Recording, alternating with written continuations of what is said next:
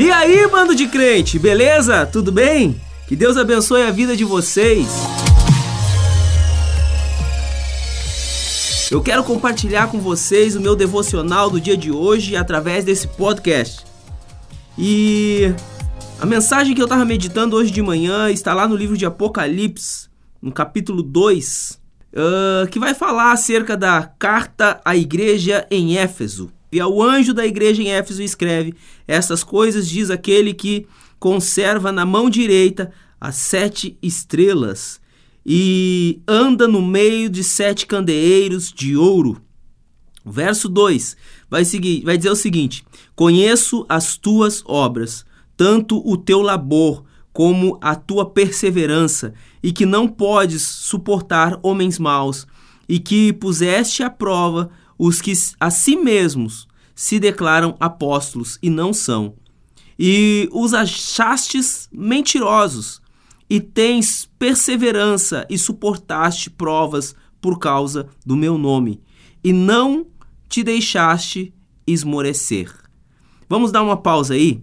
A primeira coisa que eu acho interessante que o Senhor Jesus, né, manda a, a, a, essa carta ao anjo da igreja de Éfeso e que eu quero trazer para nossa reflexão hoje é que ele escreve que ele conhece o labor, ele conhece a perseverança.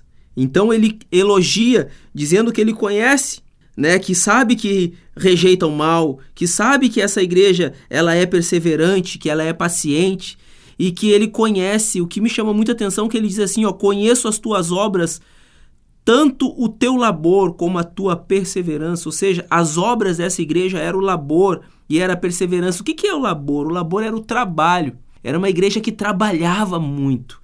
Era uma igreja que era perseverante no seu trabalho. E era uma igreja que ela rejeitava os homens maus, ela conhecia, ela tinha discernimento, porque ela entendia que tinha uns que se chamavam de apóstolos, mas ele, ela sabia que não eram de fato. E isso me chama muito atenção, queridos, porque muitas vezes a gente tá tão focado no trabalho, tá tão focado em fazer mais até mesmo do que ser.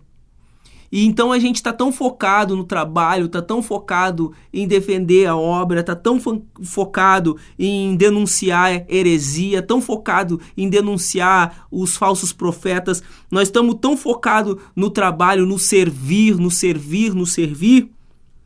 Mas uma coisa me chama muito a atenção.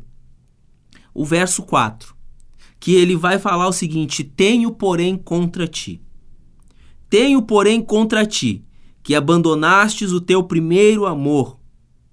Lembra-te, pois, de onde caístes, arrependa-te e volte à prática das primeiras obras. O que, que me fez eu refletir foi o seguinte: cara, como é que uma igreja que que está ali empenhada em defender a fé, que está ali empenhada no servir, como é que ela pode ter perdido o primeiro amor?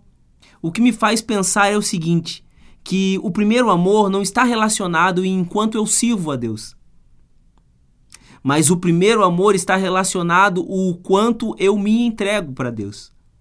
A ponto de não considerar nada nosso que é nosso e a ponto de a gente gastar aquilo que nós temos de mais precioso que é muitas vezes o nosso tempo em oração e em comunhão, porque a gente quer estar com ele. A gente não quer não é nem fazer as coisas para ele, mas é sim estar com ele. O estar é primeiro do que fazer. E isso me faz me trouxe muita reflexão, porque no nosso GC de ontem a gente estava falando sobre oração, e no GC de hoje nós vamos falar sobre oração e da importância de nós estarmos, querermos estarmos com Deus, é muito mais importante. Ele dá muito mais valor para quando nós estamos querendo estar com Ele do que pelo que nós estamos querendo fazer para Ele. Então é, é isso que eu acho interessante. Essa igreja ela fazia muito, porém ela estava muito pouco com Ele. Ela tinha abandonado aquele desejo de estar com Ele. O que ela estava fazendo não era o primeiro amor. Porque o que ela estava fazendo, ela estava servindo.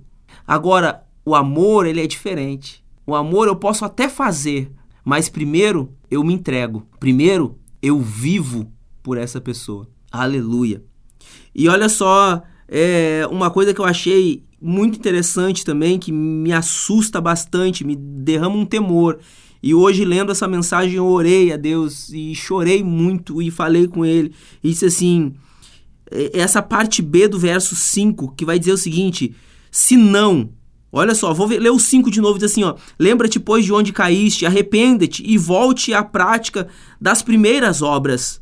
O que que tu fazes? O que que a gente fazia antes quando a gente começou com esse sentido? Cara, a gente orava, a gente buscava, a gente orava na madrugada, a gente orava durante o dia, a gente falava em línguas andando pela rua, a gente, eu comecei a lembrar de tantas coisas que eu fazia e que hoje eu faço tão menos. Não é que às vezes a gente não faz, mas a gente faz tão menos, a gente reduziu tanto porque a gente não tem mais a mesma essência, o mesmo calor, o mesmo fogo queimando dentro de nós, de desejo por ele. E aí ele vai continuar dizendo assim, ó, é, volta às práticas das primeiras obras, as primeiras coisas que a gente fazia. Aí ele diz: Esse não, venho a ti e moverei do teu lugar, do seu lugar, o teu candeeiro caso não te arrependas. Olha só, quer dizer que quando eu não me arrependo e eu não volto a praticar aquelas primeiras obras que eu fazia, aquele, oferecer aqueles, aqueles jejum que eu oferecia, aquela oração que eu oferecia, aquele tempo de comunhão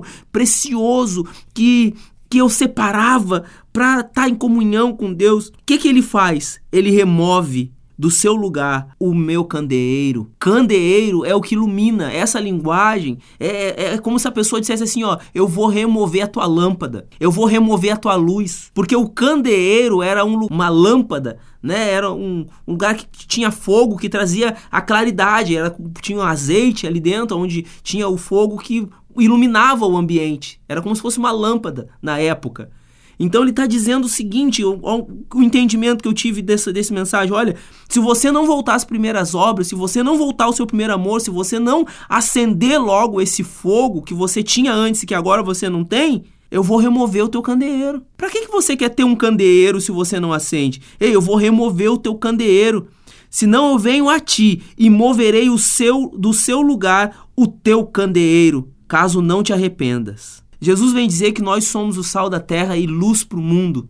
E o que, que eu entendo com isso quando nós somos luz para o mundo? Que há uma luz em nós para iluminar as pessoas, para iluminar o mundo, para servir de referência, para mostrar para o mundo aonde está, aonde é, o, onde é a escuridão e aonde é a luz. E se ele remove de nós, se nós não voltamos às primeiras práticas do primeiro amor e ele remove de nós o nosso candeeiro, entende? Que para mais nada nesse mundo nós vamos prestar. Porque se nós somos sal da terra e luz para esse mundo, se nós não tivermos luz, para que, que nós vamos servir mais?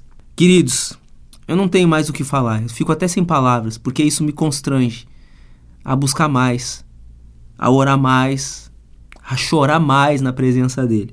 Porque o tempo vai passando e a gente vai vendo que nós estamos cada vez mais enfraquecidos e a gente acha que o serviço que a gente está oferecendo é o primeiro amor, quando na verdade o meu primeiro amor é eu estar nele e não somente servir a ele, mas eu estar ardendo de paixão, de amor, de desejo por estar na presença dele. Queridos, eu amo vocês, que Deus abençoe a vida de vocês em nome de Jesus. Tá bom? Compartilha aí essa mensagem com outras pessoas, tá? Segue a gente aí nas redes aí, compartilha que eu tenho certeza que Deus vai te honrar e vai te abençoar muito em nome de Jesus.